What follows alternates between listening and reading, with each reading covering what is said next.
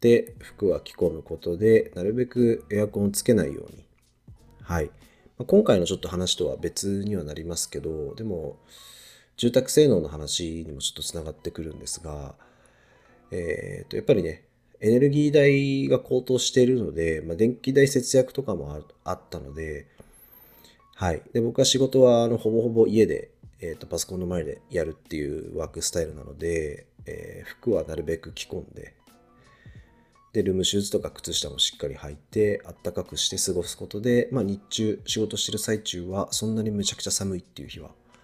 なかったので、はい。これはね、住んでる地域に助けられたかなっていう感じですね。はい。で、えっ、ー、と、加湿なんですけど、加湿はですね、まあ、自炊を良くするので、えっ、ー、と、まあ、ちょっと作ってるものにもよるんですけど、換気扇、キッチンの換気扇使わずに、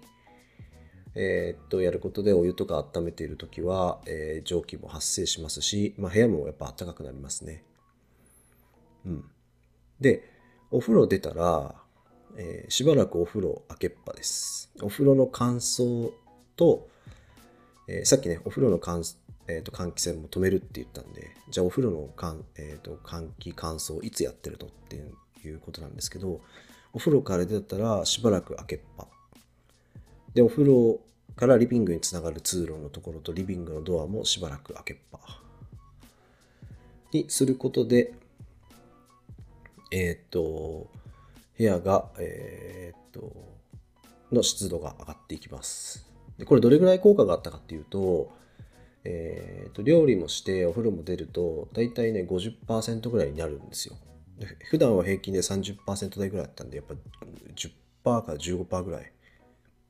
うん。そこまでいかなかったかな。40%台後半ぐらいだったかな。でもね全然やっぱ体感違いますね。うんあったかいし。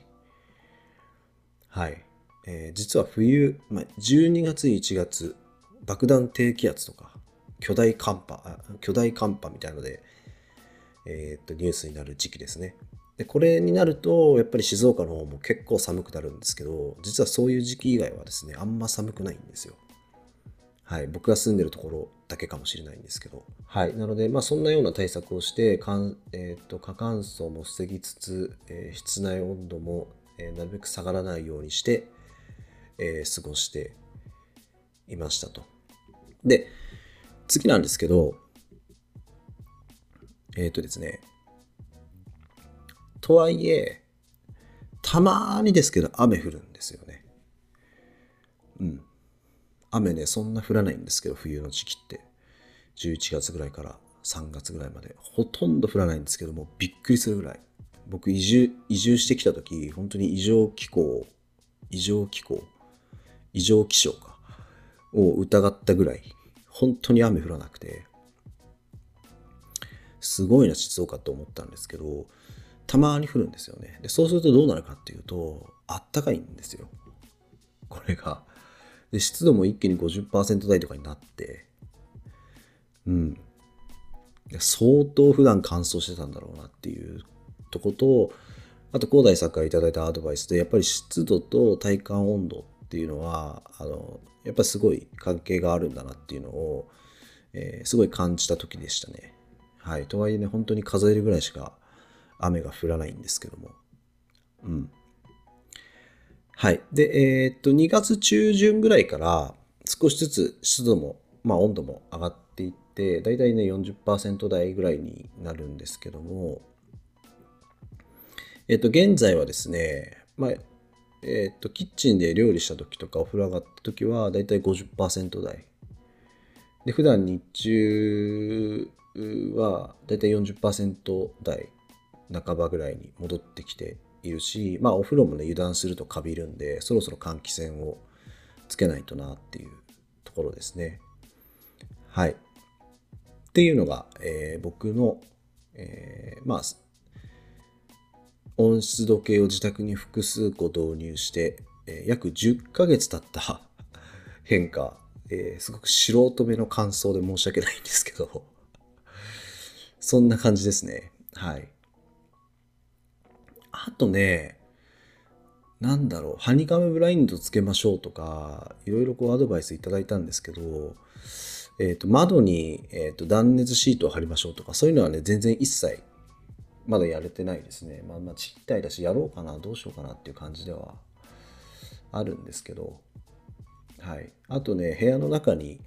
えっ、と、観葉植物を置く。まあ、フェイクじゃなくて本物のね。そうすると植物が呼吸してあの調湿の効果があるよみたいなアドバイスもいただいてこれね今シーズン春からちょっとやってみようかなとはちょっと思ってるんですけどそんな感じですかね。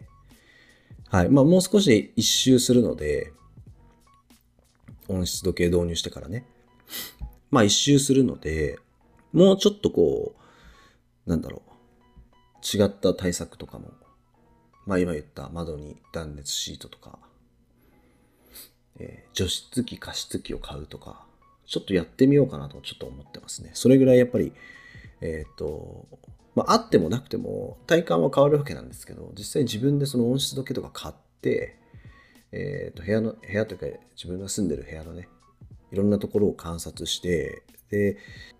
まあ、そこまで影響は大きくないですけど、ちょっとこうコントロールしたりとか、換気扇つけたり消したりとか、気をつけたりとか、えー、日中は窓を閉める、あ、まずはカーテンを、えー、閉める、開ける、不必要に窓を開けないとか、そういうのをちょっと気をつけるだけでも、まあ、だいぶこう、なんていうか、えー、コントロールできるようになってきたんで、ちょっとね、面白い1年間だったなっていう感想ですね。はい。ということでね、えっ、ー、と、皆さん、あの、まだ温湿度計買ってない方ね、ぜひぜひえー、買ってみてください。そんなに高いものではないんですけど、あんまりにも安すぎると、えー、とセンサーがちょっとこう、いい加減すぎて、ちゃんと測れないっていうことなんで、えっ、ー、と、もう一度ですね、はい、えっ、ー、と、おすすめを、えー、高大さんからおすすめ、進めていただいた、えー、温湿度計を紹介すると、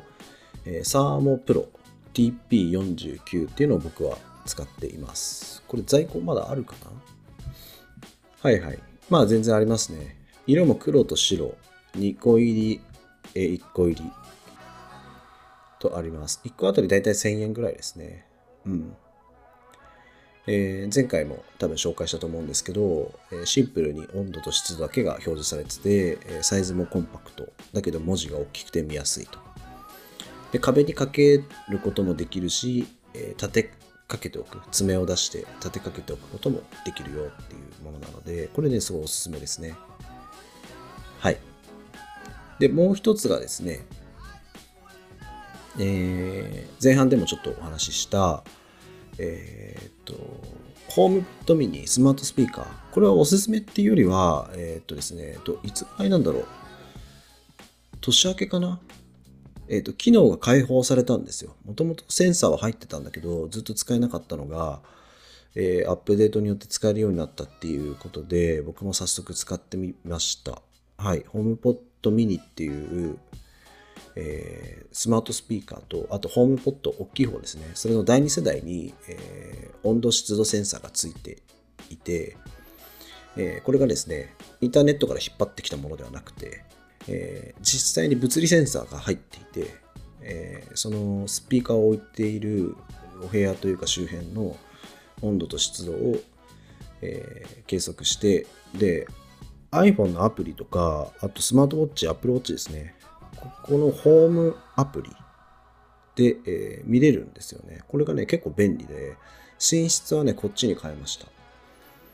はい、僕寝るときスマートスピーカー使った音楽聴きながら寝たりとかするんですけど、えー、そのホームポットミニを寝室に置いてで夏でも秋でも寝室とリビングのドアっていうのは基本的には閉め切ってるので。はい。なのでまあちょっと寝る前に今湿度温度どれぐらいかなっていうのを見て必要なら開けっぱなしにするとか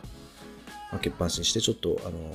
えー、温度と湿度を調整するみたいなことを、えー、お風呂に入る前にやっておくとお風呂から上がってくるとちょうどいいみたいなことが結構あったのでこれ結構面白いですねでちなみにですね環境温度は、えー、15度から30度相対温度が約30%から70%の一般家庭の室内向けに、まあ、最適化されてると。はい。何が最適化なのかちょっとよくわからないですけど、今説明を読んでいて、はい、でオーディオが大音量で長時間再生されている状態では精度が低下する場合があるのだそうなのでこれもね100%あの信用できるっていうものではないんですけどでもまあ結構面白い使い方ができるんで、まあ、もしね本部スピーカー、えー、スマートスピーカー購入どれにしようかなって悩んでる人とかえー、ホームポッドミニこれから買いたいなと思ってる人はあの参考にしてみてほしいなと思います。他のスマートスピーカーでもしかしたらこういう機能ついてるのってあるのかな？逆に。逆にこれ普通だよっていうことかな。最近ね、ホームポッドミニは最近この機能が開放されたんで。うん、なので、スマートスピーカーを寝室とかリビングにちょっと置きたいなみたいな考えてる人は、こういう機能もあるのかないのかみたいなところを見ると、ちょっと、えー、面白いかもしれないですね。はい。ということで、えーと、今回はですね、えーまあ、久しぶりのサイト一人会、えー、温度湿度計を自宅に複数個導入して、えー、今回は10ヶ月経ってみた時の感想をお話ししてみました。えー、この大体2畳半は Spotify、Apple Podcast、Google Podcast で毎週水曜日に配信しています。また YouTube 版では画像やテロップといった補足情報を交えながらお送りしていきますので、皆さんぜひお手元の Podcast アプリやブラウザーでフォロー、サブスクライブをお願いします。また、ハッシュタグ大体二畳半では番組への感想もお待ちしております。大体はひらがな、2畳半は漢字です。ぜひそちらもチェックしてみてください。それではまた次回のテーマでお会いいたしましょう。以上、大体二畳半でした。